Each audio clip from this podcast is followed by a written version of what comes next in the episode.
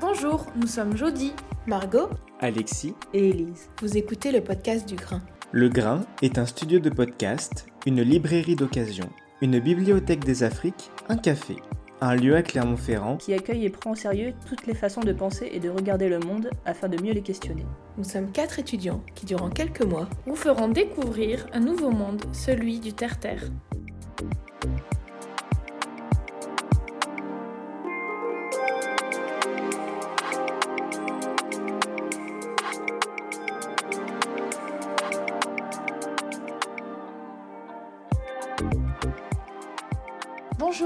Aujourd'hui nous allons explorer le terre-terre en nous intéressant à l'habiter en littérature de l'imaginaire. plus spécifiquement la création d'univers dans les romans d'anticipation. Pour cela, nous serons accompagnés de Johanna Marine, une jeune autrice française qui, grâce à un parallèle avec son dernier roman, Édité aux éditions Snack Fiction, nous parlera de la création d'un habité dans les dystopies.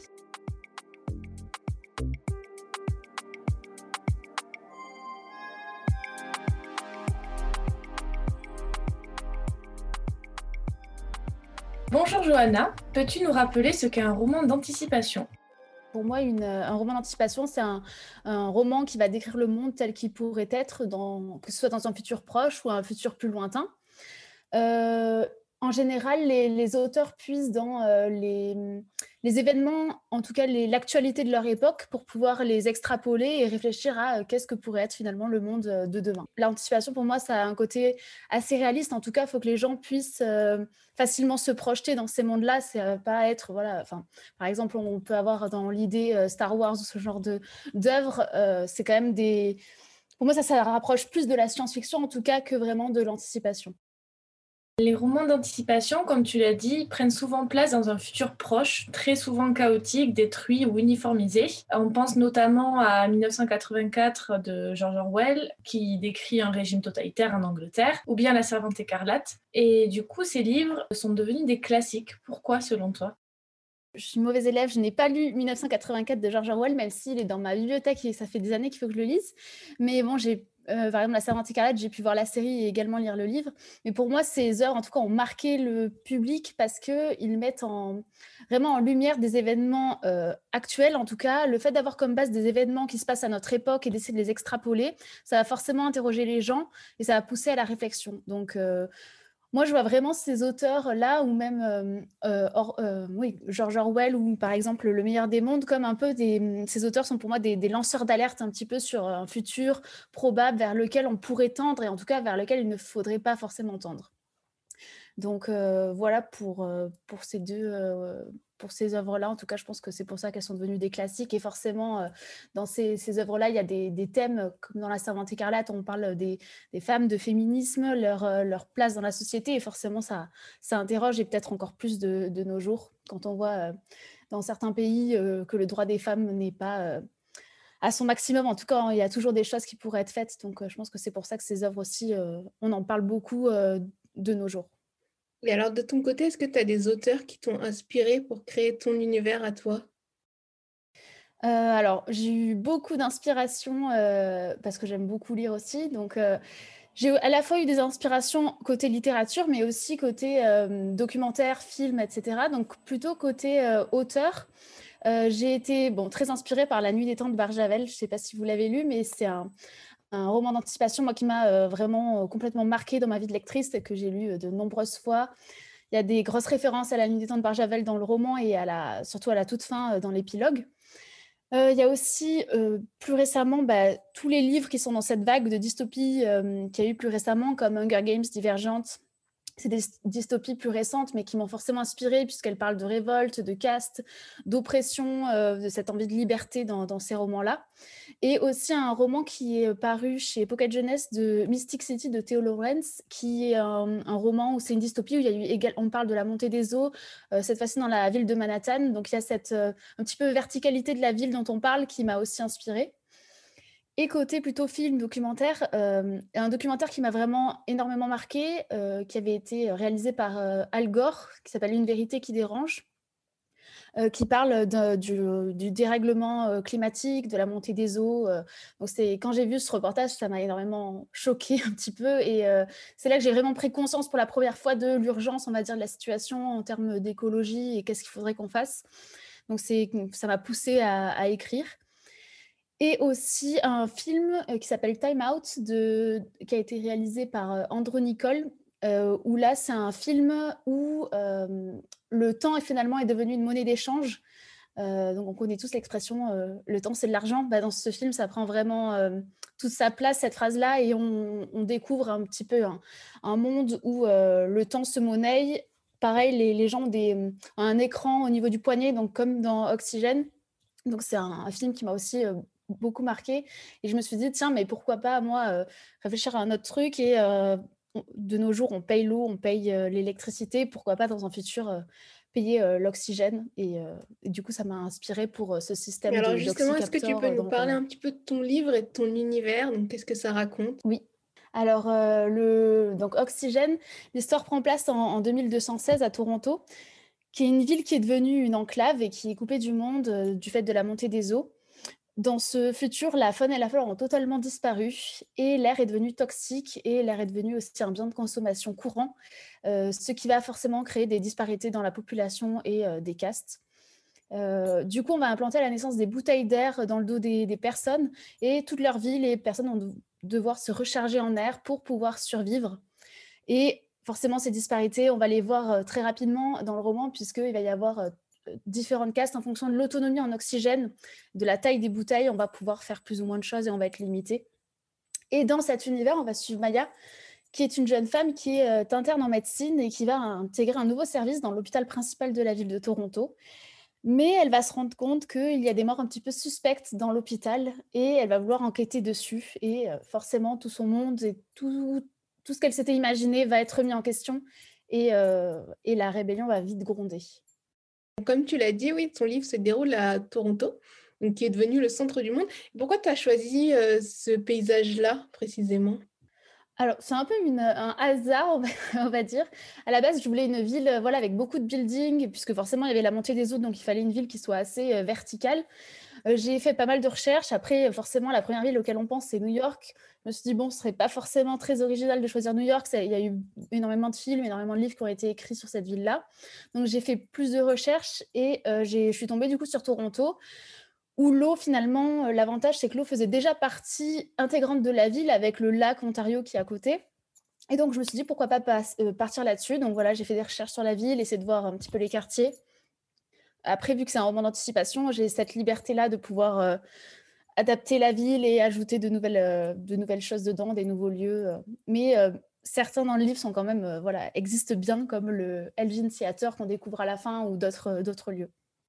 Et alors, comment on imagine un univers aussi vaste justement que celui de, Maya et Naos? Parce que c'est vraiment tout, euh, tout un univers, tout un monde. Comment on, se projette dans un univers comme ça? En fait, je me suis projetée vraiment petit à petit.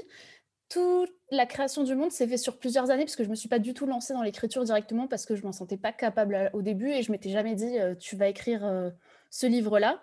Euh, c'est finalement la fin en fait qui m'est venue en premier du livre avec la, révélation, on va dire, finale. Et j'ai essayé de construire du coup tout le livre euh, en partant de ça. Petit à petit, du coup, au cours de mes études de pharmacie, par exemple, bah voilà, j'ai eu, j'ai vu ce documentaire de d'Al Gore qu'on m'avait montré. J'ai eu, on a eu beaucoup de cours forcément pendant nos études sur les perturbateurs endocriniens, pas mal de choses qui nous font réfléchir, les, le côté génétique, etc. On a beaucoup de cours là-dessus. Donc j'avais envie d'intégrer finalement ça. Et petit à petit, l'univers est venu s'étoffer. Et voilà, finalement, l'histoire s'est construite. Voilà. J'ai rembobiné, on va dire, un peu une casse-tête et euh, réfléchi à voilà, l'air, si l'air est, toxique, qu'est-ce que ça implique? Est-ce que je veux que la faune et la flore ont disparu ou est-ce que je trouve des manières de faire en sorte que la faune et la flore ont évolué pour euh, pouvoir être là sans oxygène? Donc ça m'a, voilà, je me suis posé euh, pas mal de questions et j'ai remonté et petit à petit, voilà, ça a fait l'univers euh, d'oxygène. Et pour les personnages principaux, donc Maya et Nos, il y a des personnes qui t'ont inspiré, peut-être des proches? Euh, je pense qu'il n'y a, pas une personne en particulier, mais euh, vu que c'était aussi le premier roman, au début, je voulais faire deux points de vue différents. Donc, le point de vue de Maya écrire du point de vue de Naos, sauf que je me suis rendu compte que euh, écrire du point de vue de Naos, n'y arrivais pas du tout. Enfin, vu que c'était le premier roman, j'avais du mal à lui trouver sa propre voix. Donc, je suis partie finalement bon, sur écrire ce livre à la première personne du point de vue de Maya. C'était plus facile pour moi déjà parce que bon, c'est une femme qui avait à peu près mon âge, qui était un peu dans le même contexte médical, on va dire. Donc, c'était plus facile pour me projeter. Après, euh, voilà, j'ai des petits éléments, des petits traits de personnalité qui, euh, voilà, sont des personnes aussi que je côtoie, mais c'est n'est pas une personne qui m'a totalement inspiré le, personnage de Maya ou de Naos. D'accord. Et alors finalement, comment on habite en 2216 à Toronto? Il vaut mieux pas habiter là-bas en 2216 parce que moi, perso, j'aimerais pas vivre à Toronto. Euh, bah voilà, en 2216 parce que, par exemple, dans le roman, on voit qu'on peut recevoir des factures hors de prix chez nous pour qui fait qu'on doit payer l'air qu'on consomme. Il y a une milice qui est omniprésente dans les rues, qui va forcément empêcher de faire certaines choses. Euh, le soir, euh, l'électricité, elle est un peu... Euh, voilà, il n'y a plus vraiment d'électricité, on s'allume à la bougie. Je pense que ça fait peur à beaucoup de monde de vivre comme ça, avec tout, notre monde hyper connecté actuel. On reçoit aussi des publicités qui nous proposent de vendre un organe en échange d'air pour voilà, euh, euh, pouvoir euh, finalement que nos enfants puissent bénéficier de cette air de manière illimitée. On a les corps qui se monnaient. par exemple, celui de la femme via la grossesse pour autrui. Dans ce monde-là, la grossesse pour autrui est, totalement acceptée et certaines femmes n'ont pas d'autre choix que d'accepter pour pouvoir voilà, survivre. Et voilà, c'est un monde assez pessimiste, mais sur certains points, je pense qu'il pourrait pas surtout évidemment, mais euh, voilà, certains. J'ai un peu poussé ce qu'on a aujourd'hui sur euh, l'oxygène euh, dans, ce monde-là. Dans ton livre, on a un monde qui évolue verticalement, comme tu nous l'as dit, avec les Irons qui, sont, qui, habitent en bas, les Pewter qui sont dans les étages intermédiaires et les Gold qui sont au plus haut des tours, comme si le ciel était la finalité, le but à atteindre, mais est-ce que la solution ne se trouverait pas justement au plus bas de la Terre? Bah, c'est une très bonne question. C'est justement ce que euh, Maya finalement va euh, se rendre compte en fait qu'elle, elle vit finalement en haut d'une tour. Elle est plutôt, euh, elle est pewter, donc elle a une vie plutôt aisée. Et finalement, elle va se rendre compte que ce monde, elle sait qu'elle est chanceuse, mais ce monde, finalement, elle va se rendre compte que c'est un peu qu'une illusion. Et elle va se rendre compte que tout va se fracturer et que la vérité, en tout cas de son, ouais, de son monde, se trouve plutôt peut-être dans les bas-fonds de la ville et qu'elle va devoir enquêter, que ce soit via les souterrains ou via euh, une plongée qui va complètement aussi remettre en cause euh, toute sa vision des choses. Donc finalement, elle va vouloir faire remonter cette vérité à la surface, mais la vérité vient d'en bas, elle ne vient pas d'en haut. Euh. Dans ton ouvrage, tu confrontes souvent le présent et le passé. D'ailleurs, il y a un personnage qui a vécu dans le passé, c'est Jade, qui a été cryogénisée. La façon d'habiter avant la catastrophe fascine un peu notre héroïne, et c'est dans ce passé qu'elle va trouver même des réponses. Est-ce que tu peux nous en parler un peu plus? Oui. Alors Jade, euh, donc voilà, c'est euh, un personnage donc, qui vient de finalement plutôt de notre époque et c'est le personnage moi qui m'a vraiment le plus fasciné lors de l'écriture, peut-être que j'ai le plus apprécié, même si euh, bon, je vais pas spoiler, mais voilà, un personnage qui va pas avoir une fin très heureuse, mais en tout cas c'est un personnage qui va forcément être le lien entre le lecteur nous, en tout cas notre époque, et ce futur-là dans lequel est Maya et Naos et dans lequel on peut avoir un peu de mal à se projeter.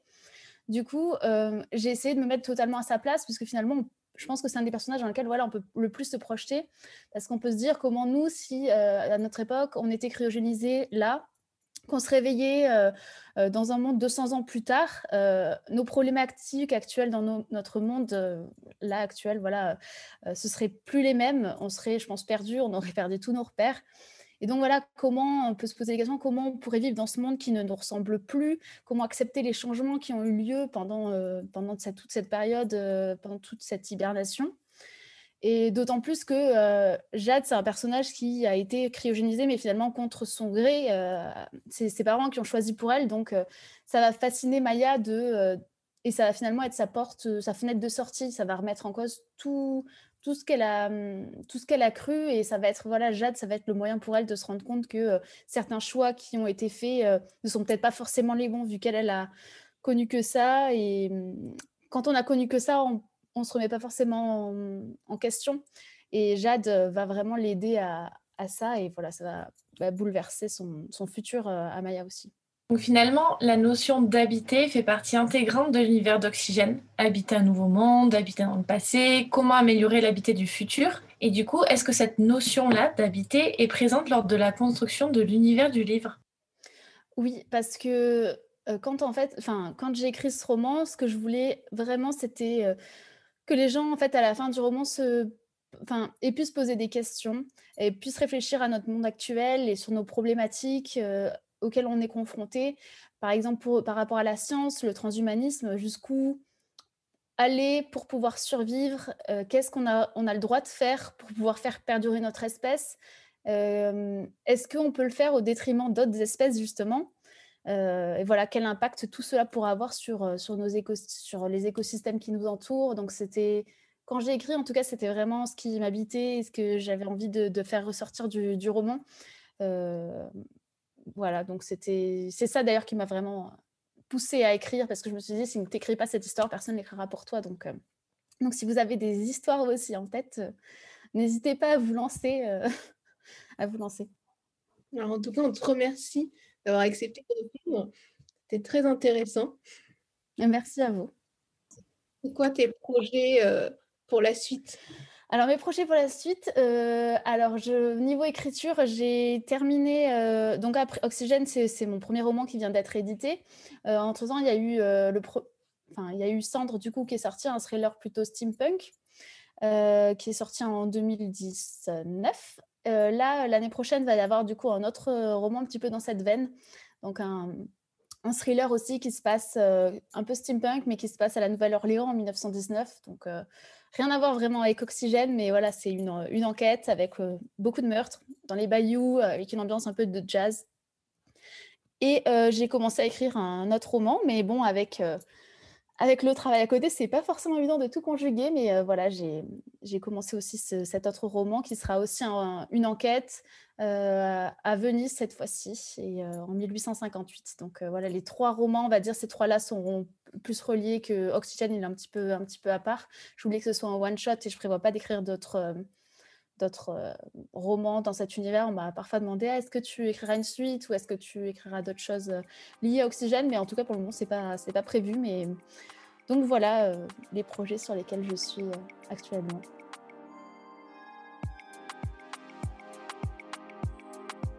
Recréer un habité, un habitat, un terre-terre peut être complexe en littérature. L'enjeu principal est d'arriver à créer une immersion totale pour le lecteur ou la lectrice dans un univers autre que le sien.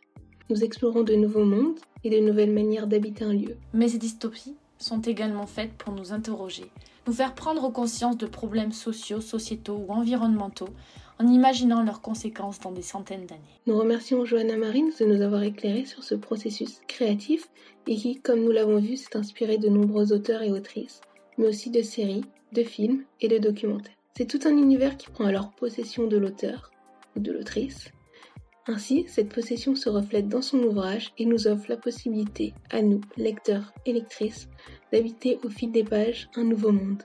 Nous vous invitons à lire son livre Oxygène, disponible en librairie ou sur Internet, afin de découvrir le monde passionnant de Maïs et Naos et leur façon d'habiter en 2216.